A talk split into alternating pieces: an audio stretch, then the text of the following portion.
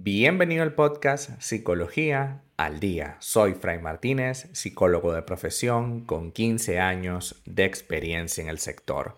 Como pudiste ver en el título de este episodio, hoy vamos a hablar un poco acerca de mi pareja está distante. La distancia en una relación de pareja no siempre tiene que ver con que nos dejaron de querer o nos dejaron de amar. A veces la distancia tiene que ver más con un patrón personal, con alguna situación específica que nos ha ocurrido en la vida y que a veces no tiene nada que ver con la relación. Y hoy vamos a hablar de algunas de esas razones por las que tu pareja quizás no está tan conectada contigo, pero que sin duda alguna eso no quiere decir que dejó de quererte o que la relación se esté acabando. Primera razón, te quiere, pero necesita más tiempo de espacio personal. Es decir, sí te quiere, pero producto de la misma relación de ustedes, producto de, de todo lo que han pasado juntos, probablemente muchos de sus proyectos personales ya no estaban tan presentes en su vida. Es decir, tuvo que pasar muchos de esos proyectos personales a otra situación, a otra tendencia, y llegó un punto en el que prácticamente ya no está eh, viviendo lo mismo, ¿no? O sea, ya parece que se agobia con cada cosa que, quieras hacer en conjunto, porque claro, ha dejado de hacer su propia vida. Y, es importante, en mi primer libro, El Mundo, una guía para manejarse en él, yo siempre comento que tienen que haber tres espacios. El espacio para ti, el espacio para ella o para él, para tu pareja, y un espacio en que en común. Generalmente lo que ocurre en las relaciones es que se anula tanto el personal como el de la pareja y solo nos concentramos en el espacio en común. Haciendo que como todo se hace en común, llega un punto en el que prácticamente no te sientes conectado con algo personal, sino que todo tiene que ver con la relación o tiene que ver con el compromiso. Que a ver, no tiene nada de malo que las cosas tengan que ver con el compromiso, lo que sí es un problema es que todo, absolutamente todo, tenga que ver con el compromiso. También puede pasar, como segunda eh, opción, es que tu pareja esté distante porque haya una mala gestión emocional. ¿Eso qué significa? Un malentendido, una molestia que persiste en la cabeza y en el corazón de tu pareja, pero lejos de tomar una decisión para tratar de arreglar las cosas o para tratar de aclarar las cosas, esa persona por X motivo se guarda eso para sí mismo y comienzas a sentir que la persona empieza a separarse de ti y se torna distante. El no saber comunicar, el no saber resolver y hablar oportunamente las cosas que nos duelen, preocupa tanto a la persona que padece el sentimiento como a la persona que recibe la distancia. Es decir, si tú eres capaz de abrirte y conectarte emocionalmente con lo que sientes, va a ser más sencillo que podamos construir una relación sana. Pero si por el contrario tu gestión emocional es inadecuada y constantemente estás exigiéndole cosas a tu pareja que a lo mejor no es lo mejor, no es lo más sano, pero lo haces constantemente, lo que va a ocurrir en ese sentido es que vayas distanciándote constantemente de esa persona. Tienes que gestionar lo que sientes.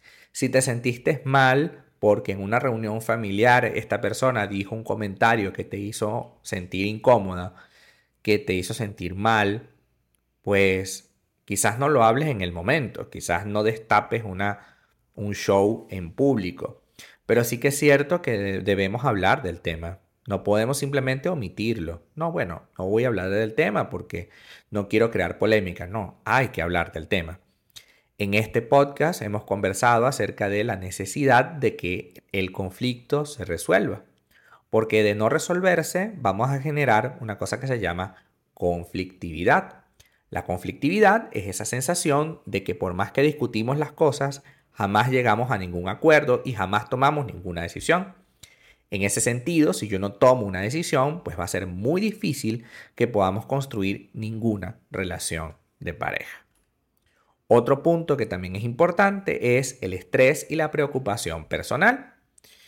Cuando existe estrés en el momento de eh, la relación, es decir, puede ser estrés por la relación o puede ser estrés por el trabajo, por la familia, por lo que sea, va generando que eh, nuestra psique, nuestro cerebro comience a estar muy pendiente de eso y comience a darle menos importancia a muchas otras cosas. Porque claro, el cerebro necesita resolver eso que se está forjando allí.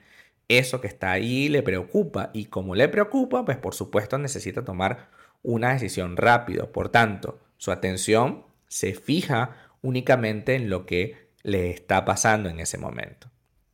¿Qué es lo que ocurre en ese sentido?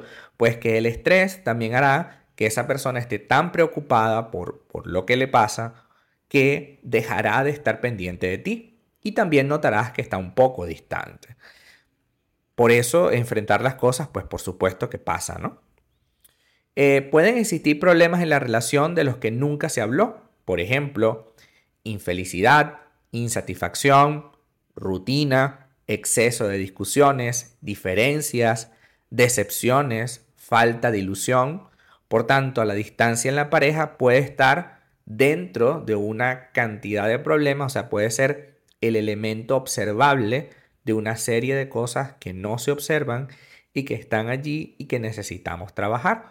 Cuando yo me siento infeliz, cuando yo me siento que quizás la relación no va para el lugar en donde me gustaría, pues evidentemente me voy a sentir incómoda y voy a tomar la decisión de poco a poco irme separando, aunque sea emocionalmente separando o aunque sea conexión a, través de una conexión íntima, es decir, ya, ya no quiero estar tan pendiente de ti porque claro, me siento con infelicidad, con que el peso de la rutina es muy grande, con que quizás no podemos discutir las cosas porque nunca llegamos a un acuerdo.